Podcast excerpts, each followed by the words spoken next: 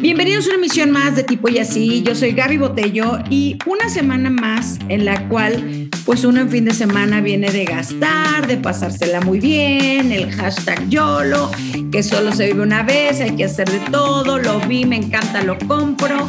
Eh, la compra online que ahora es, bueno, el pan nuestro de todos los días.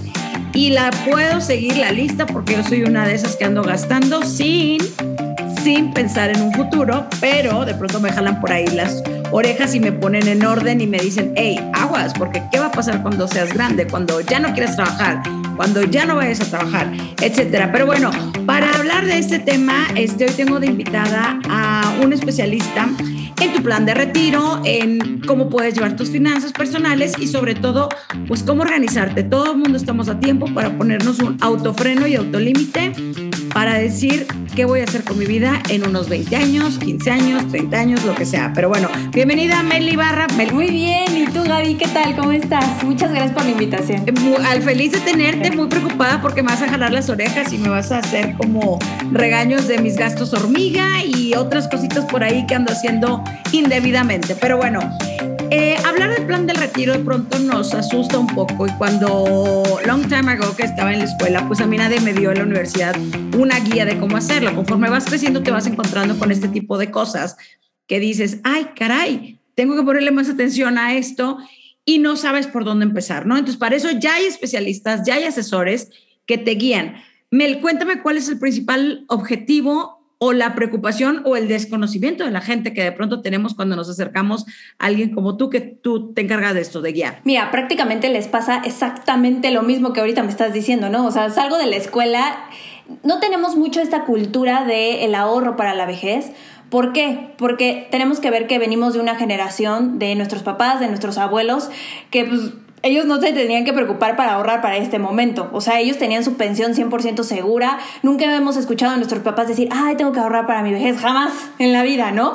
Era más, voy a vivir de mis rentas, de mi negocio, de mi pensión. Y pues nosotros venimos como con esa cultura y pensamos que así va a ser, ¿no? Y cuando, oh sorpresa, este, llega Meli Barro y te dice, pues date cuenta que tenemos que ahorrar una gran cantidad para el momento de tu retiro pues claro, ¿no? Todos nos echamos para atrás de decir, híjole, o sea, no me veo viviendo yo con solo 3 mil pesos al mes. O sea, porque, ojo, ni siquiera con las, las medicinas te, eh, te van a alcanzar para ese momento. O sea, para comprarlas no va a pasar. Entonces, pues obviamente en las escuelas nunca nos han enseñado, ni siquiera deja tú lo del retiro, o sea, cómo, cómo empezar a ahorrar, cómo tener un presupuesto, este, cómo evitar los gastos hormiga, o sea, que se, debería de ser de las materias básicas, ¿no? Porque para todos los sueños que uno tiene, necesitamos dinero. Cosa que nos preparan para eso. para sí, sueña, no sé qué, bla, bla, y hoy con Instagram, las redes sociales. Pero no estamos haciendo nada para, para un futuro, ¿no? Para tener todos esos sueños. Ahorita hablemos de unas generaciones 30 que ya están, eh, pues, enfocados en su trabajo, ya tienen un, espacio un poco más estable, algunos están siendo muy este, valientes, están emprendiendo eh, con sus propios negocios, pero de pronto esta planificación es la que nos hace falta. ¿Cuáles son los primeros puntos? Porque una cosa es cuando recién sales de la universidad, que si lo están escuchando ahorita, felicidades porque les van a ahorrar muchos dolores de cabeza y se los digo por experiencia. Pero ahorita cuando ya estás 30, un poco más grande, porque pronto me ha pasado que que dices, ay, claro, gano tanto y pues me gasto tanto el fin de semana, el viajecito rápido que está barato ahorita el vuelo, porque pues llega la tentación, o hay otros que les gusta gastar en otras cosas, me gusta viajar, entonces yo gasto en viajes, pero ¿cómo podemos empezar a organizar y poner, a ver, poner riendas en, eh, eh, ponerte serio con tus cosas, porque a fin de cuentas es tu, es tu dinero, es tu inversión y son tus gastos? Pues mira, lo primero que se tiene que hacer es como este cambio de mentalidad. ¿No? O sea, mucho de, la gente que dice voy a vivir el hoy, este, no me importa, este, voy, a, voy a gastarlo voy, o voy a ahorrar cuando tenga más dinero, pues prácticamente es como un chip que traemos incrustado en donde pues no importa, o sea, voy a seguir gastando. En el momento en el que cambiamos esa mentalidad y decimos, ok, a ver, de mi presupuesto voy a tener algo, o sea, sí, tengo mis gastos fijos, pero ahora de lo que me sobra voy a tener un presupuesto para la diversión, ¿ok? en el momento en el que hacemos clic con eso del presupuesto para la diversión, que pon tú, Gaby, este, no sé, ganas 30 mil pesos al mes y este, te sobran 5 mil pesos. Y entonces es cuando te pregunto, ok, Gaby, de estos 5 mil pesos, ¿cuál es tu presupuesto para la diversión? O sea, para cuando te quieras eh, ir a comer con las amigas, pero irte a bailar, pero con el novio, pero así, ¿cuánto? Ah, pues sabes qué, este, 2 mil, 3 mil pesos. Ok, pero eso tiene que ser al mes, ¿no? Porque hay veces, y pasó mucho en la pandemia, que pensamos, ¿no? Esto de, de ok, tengo dinero ahí, obviamente nos empezó a sobrar más dinero. Y el chip es, gástatelo, gástatelo, no mereces tener dinero. Entonces, en el momento en el que cambiamos ese, ese pensamiento, hace todo el sentido del mundo y entonces ya podemos prepararnos para ahorrar. Más o menos uno tiene que ahorrar para su retiro el 10% de su salario mensual. O sea, es decir, si tú ganas 30 mil pesos, deberías de estar ahorrando 3 mil. Si ganas 40, 4 mil, ¿no? Y así. Para que anualmente gan estés ahorrando un mes de tu salario. Ese sería el, deber ser. Y cuando de pronto que quieres cambiar de trabajo o sale un imprevisto, tengas ahí un, un colchoncito, no debajo de tu cama, pero sí este, preparado por cualquier emergencia, porque esa es otra historia, las emergencias que no avisan, que si te chocaron, que si te robaron, que si se te acabó la batería del coche, que si... Una operación. Ajá, exacto, un accidente, ahorita, que estamos en COVID, o sea, eh, en plena pandemia, todo ese tipo de cosas nunca las estamos considerando más que cuando llega la quincena, estamos soñando con, vamos a ponerse un fiestón de miedo, al que le gusta la fiesta, el que le gusta el videojuego, pues pide el videojuego más caro, y etcétera, etcétera, ¿no? Entonces es un 10% mensual lo que tienes que hacer. ¿Qué haces con el resto de, de, tu, de tu sueldo? Porque pronto dices, bueno, es un 10%, me queda tanto y quiero seguir viviendo mi vida. ¿Cómo, lo, ¿Cómo dividir estos gastos para que en un futuro, o sea, para que tú llegues a una vejez tranquila y que no tengas que estar muy preocupado? O sea, primero tienes que partir como de tus gastos fijos, ¿no? Porque la renta sigue, tienes que comer, este, y entre eso, pues también van tus sueños. Yo, por ejemplo, ahorro, o sea, que tengo mi sueldo, mi sueldo, no, no, no es mi sueldo, es mi, mi presupuesto fijo, o sea, de, de estas cosas que sí o sí tengo que pagar. Y después de esto, bueno, a ver, quiero irme, pero de viaje una vez al año. Pero también tengo que tener este mi seguro de gastos médicos, pero el seguro del coche, te quiero ahorrar para mi vejez. Hay gente que me dice, también quiero este, estar ahorrando para una casa, porque también esa es otra, ¿no? O sea, estamos en una generación en donde queremos todo, pero no hacemos nada para conseguir. Y no nos guardamos nada, ¿no? No queremos perdernos de nada, porque si vamos un poquito más atrás, nuestros papás decían, bueno, no hago la vida que hacen ustedes y que nosotros queremos ir al restaurante de moda. Quieres la blusa nueva, quieres los zapatos, los tenis, en el caso de los chicos, el celular, que es un dineral, o sea, queremos todo. Todo, pero irte de viaje, pero... ¿Cómo, ¿Cómo le renunciamos a algo, Mel? O sea, ¿cómo, cómo tú dices, híjole, oh, no lo voy a gastar? ¿Cómo nos aguantamos esas ganas?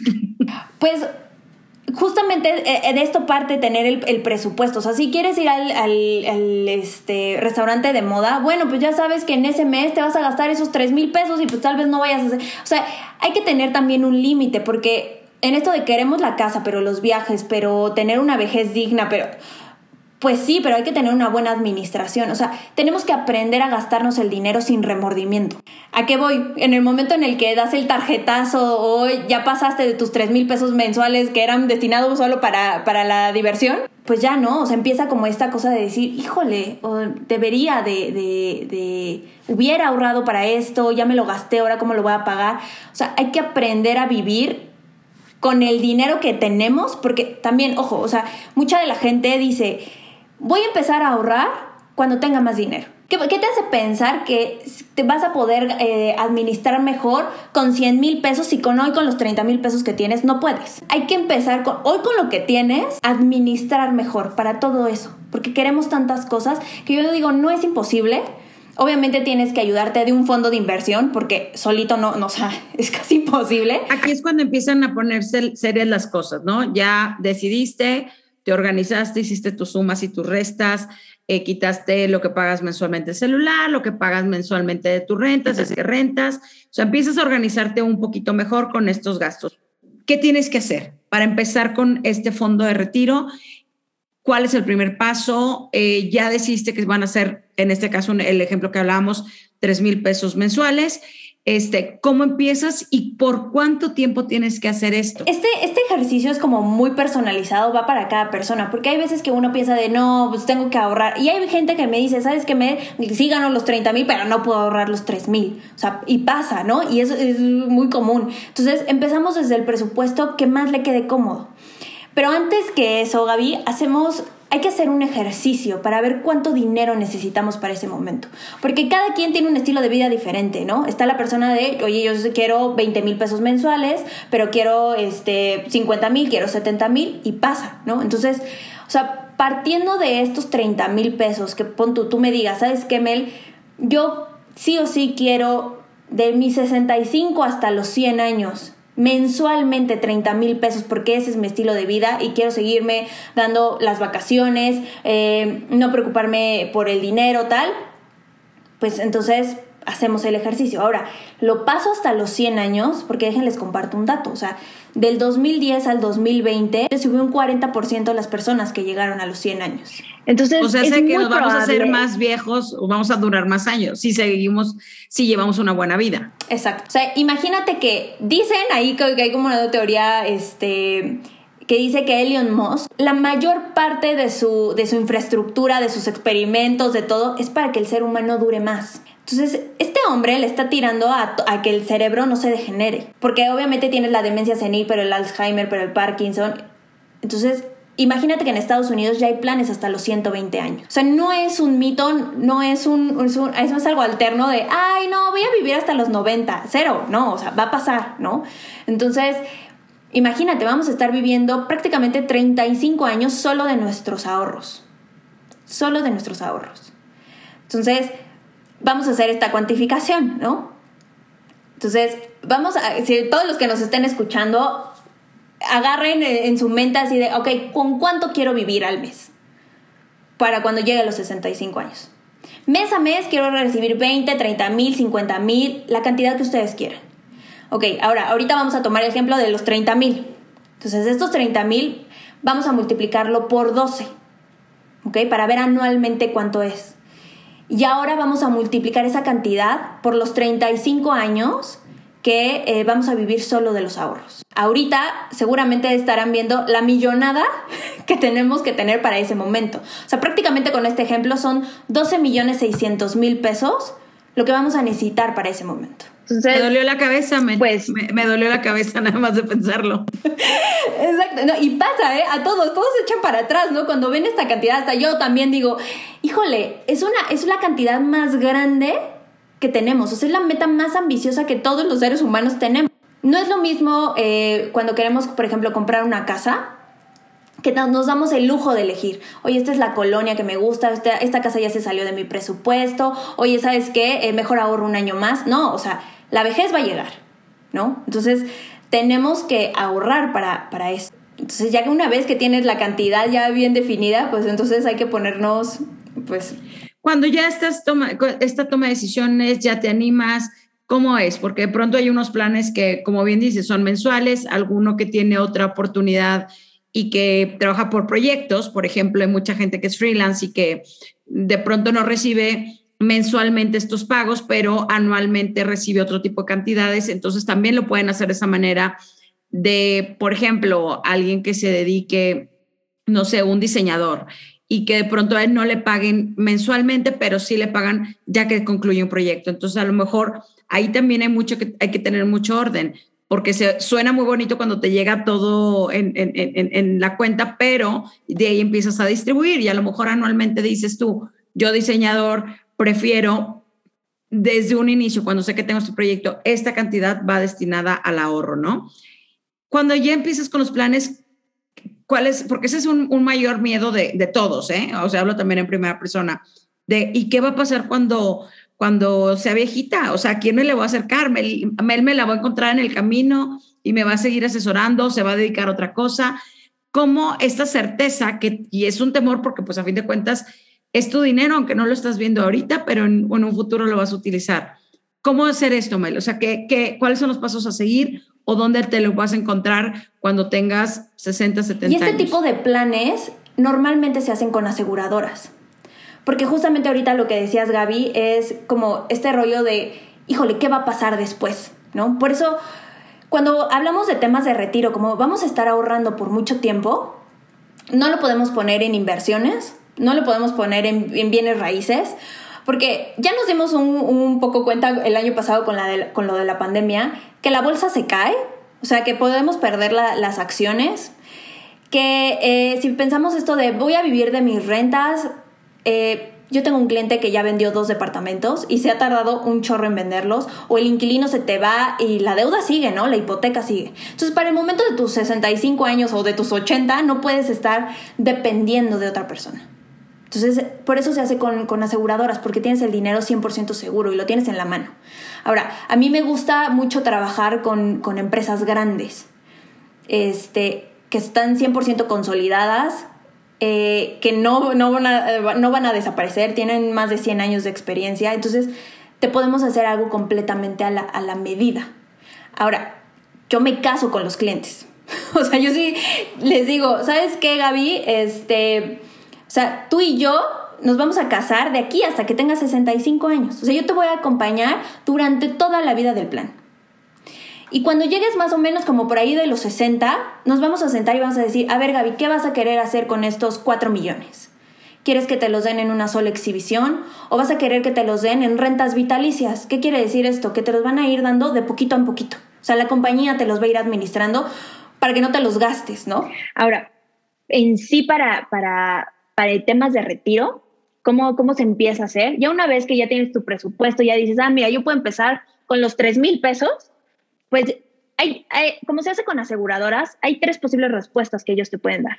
La primera es, Gaby, estás excelente de salud, tu trabajo no es riesgoso, el plan entra tal cual, ¿no? O sea, con lo que te proyectamos, con, o, sea, puedes arrancarlo, ¿no? La segunda respuesta puede ser, Gaby, ya traes un problema de salud o tu trabajo es riesgoso y de eso hay que pagar tal vez un poco más porque tu riesgo es diferente. Y la tercera respuesta puede ser, Gaby, definitivamente ya no se puede porque ya traes una enfermedad muy grave. ¿Ok? Entonces, cuando el, el, mejor momento para empezar a ahorrar, por eso digo que es desde el día uno que empiezas a trabajar, porque eventualmente nos vamos haciendo más grandes y pues la salud está hoy con el COVID y, todo. Sí, y, se nos hace fácil lo que decía en un principio, andas en YOLO y que la fiestecita y que el whisky y que el otro y tal, y se va acumulando y, y el hígado y, todos los demás órganos pues empiezan a reaccionar. Este, ahorita hablabas de inversiones desde mi punto de vista, muy humilde, te lo digo, o sea, a lo mejor muy soñadoras para, para alguien de un, de un, de un, este, sueldo promedio, ¿no? Pero siendo muy realistas en este país, un sueldo de esos es bastante alto y bastante bueno para, para un ejecutivo, para, un, para una persona así. Y no, y te voy a decir por qué pongo ese ejemplo, porque me pasa mucho con, con los clientes que tal vez no tienen eh, este tipo de sueldo, ¿no? Que es muy difícil llegar a, a los 50 mil, ¿no? A lo, lo pongo así porque pensamos que, ay, lo voy a meter en Bitcoin. Hoy está tan fácil, tan fácil meter tu dinero en, una, en un portafolio de inversión, este, están todas las aplicaciones y a la gente le gusta, entre comillas, jugar con eso, ¿no? Entonces ahí se pueden pasar la vida perdiendo su dinero, este, viviendo un poquito al límite. Quiero, quiero decirles que hay otras maneras de cómo hoy te puedes sentir seguro con el sueldo que tienes, por eso también todo es a la medida y de ahí pues ya irlo, irlo aumentando poco a poco, ¿no? Tengo, por ejemplo, clientes que ahorran mil pesos al mes. O tengo clientes que ahorran, ¿sabes? O sea, que me dicen, ¿sabes qué? Nada más puedo 500, entonces les damos otras alternativas. O sea, hay para todo, para todo. Depende mucho de tu presupuesto, de tu intención. Tengo, te juro, tengo clientes que ganan como 12 mil pesos y están, están ahorrando 4 mil. Porque hoy pueden. ¿no? Y está padrísimo. Entonces le digo, ¿sabes qué? Y está padrísimo. Claro, tal vez porque no pagan una renta, a lo mejor viven todavía en casa de sus papás, es otra, es otra generación, pero un adulto promedio en sus 30 que a lo mejor ya es papá y que tiene otros gastos que comparte, que, o sea, son, es distinto y, y la parte de Bitcoin, que ahorita voy a eso porque hay mucho interés y hay mucho run run y lo que si se cae, que si regresa este, pero de pronto es puro desconocimiento y es mero desconocimiento que no sabemos cuál sería el paso uno de hacer y, y paso dos, o sea, ya estamos ahorrando, ¿dónde empiezo a invertir? En estas acciones pequeñas que mencionabas, ¿dónde más puedo invertir? ¿Vale la pena invertir hoy día en un terreno? Porque al final el comprar tierra tiene completamente todo lo, diferente a un portafolio de inversión, ¿no? Este, pero cuando me lo explicaron, yo dije, ok, porque antes como que decía, no, como para qué, si yo vivo en la Ciudad de México, este, Mérida, eh, y ya fue como entendí de, Gaby, es que ese, ese terreno no es para que vayas y vivas ahí. Porque, ojo, o sea, está la tierra, compras el terreno y de ahí tú ya decides si vas a construir, ¿no? Pero apenas te están dando la tierra y todavía ni siquiera está llegando la luz, el agua, el gas. O sea, también la compra de terrenos es un poquito a largo plazo, mediano plazo, digámoslo así. O sea, a 10, 15 años para que tú puedas ver realmente este, capitalizado la inversión. Porque si lo quieres en inmediatez, no es el, el, como la inversión para ti. ¿Okay? ¿Cuándo vale la pena? O sea, ok, pensemos que el, el, terrenito de la playa va a ser para un futuro, una vejez, eh, para una inversión, lo que sea, hotel, lo que, lo que vaya a pasar más adelante o después lo, lo, lo revendes, perdón. Pero ¿qué pasa cuando vives en una gran ciudad, llámese Monterrey, Guadalajara, Ciudad de México incluso, que las rentas son altas y además de eso, el costo, que dices, bueno, que ya no estoy dispuesto a pagar tantos, eh, tanto tiempo más de renta, pero quisiera invertir en un, en un departamento, en una casa. El, de pronto el, el costo es muy alto y vienen estos acercamientos hacia los préstamos al banco. ¿Dónde vale la pena? Si tú ves, por ejemplo, también aquí en, en Ciudad de México, al igual que yo, ¿cómo hacerle? ¿Cómo manejarlo? Es una realidad y también tenemos que asumirlo de decir, muy probablemente nosotros los, los millennials este, y la gente que hoy está rentando, que no, todavía no, no, no tiene una hipoteca, hacernos un poquito a la idea de que probablemente vamos a estar rentando toda la vida. ¿Ok? O sea, Hoy los créditos hipotecarios son altísimos. Yo tengo, por ejemplo, tengo una cliente en Monterrey que me acuerdo perfecto cuando me dijo, es que yo pago 40 mil pesos de hipoteca. Y yo, ala, ok, este, bien, pero creo que lo mínimo que he escuchado de una hipoteca han de ser como 10 mil pesos al mes. O sea, hay que ver que realmente vamos a estar endeudados mucho tiempo. Ahora, obviamente todos tenemos, yo también tengo la ilusión de quiero en algún momento comprarme mi casa sí hay, que trabajar, hay que tener diferentes fuentes de ingreso, porque también hay que ver que no solo del sueldo que nos cae vamos a poder no construir todos esos sueños que queremos. Yo, por ejemplo, para los clientes que me dicen, ok, sabes que ya tengo un monto, estoy viendo si se lo doy al banco este, ya para que me den una hipoteca y estamos hablando más o menos de para que te den un buen enganche, para que des un buen enganche y todo, más o menos como de 200, 250 mil pesos les digo, bueno, a ver, ¿por qué no mejor esos 250 mil los metemos a un fondo de inversión? Y te esperas otros, pues sí, tal vez no tengas tu casa a los 35, tal vez las tengas a los 40, pero es, va a ser más fácil. Entonces, que metas ese dinero, lo dejes trabajar cinco años, le vayas a ir aportando lo que era para la hipoteca y pues ahí tu dinero va a ir creciendo y te va a, dar dando, te va a ir dando rendimientos. En cambio, en la deuda, pues ahí tú le vas a estar pagando rendimientos al, banco. ¿no? Entonces, y no le vas a, bajar, o sea, más o menos la, casa te va a salir como en otros dos millones más. Entonces, ahora hay diferentes estrategias de mejor capital. Sí, mínimo, mínimo, ¿no? Entonces, ahorita hay que ver que hay diferentes estrategias para decir, bueno, ¿sabes qué? Este, le meto a un fondo o estoy ahorrando por anticipado y de ahí para arriba para arriba, para arriba, para arriba. Y pues yo tengo la idea de que tal vez no tenga mi casa a los 40, a los 45, tal vez la tengo a los 50. Pero voy a tener una buena casa y no voy a estar endeudada. O sea, tal vez la pueda pagar este cash. Pero yo ya lo asumí. O sea, ya digo, bueno, pues ya, así es la realidad ahora. Claro. Ahorita estamos hablando de esta construcción de sueños y de todo lo que queremos, que si la casa en la playa para rentarla más adelante o venderla a un gran hotel y demás, y pues las inversiones en las acciones o también pues tu propio departamento o casa, dependiendo donde te guste a ti o te gustaría vivir.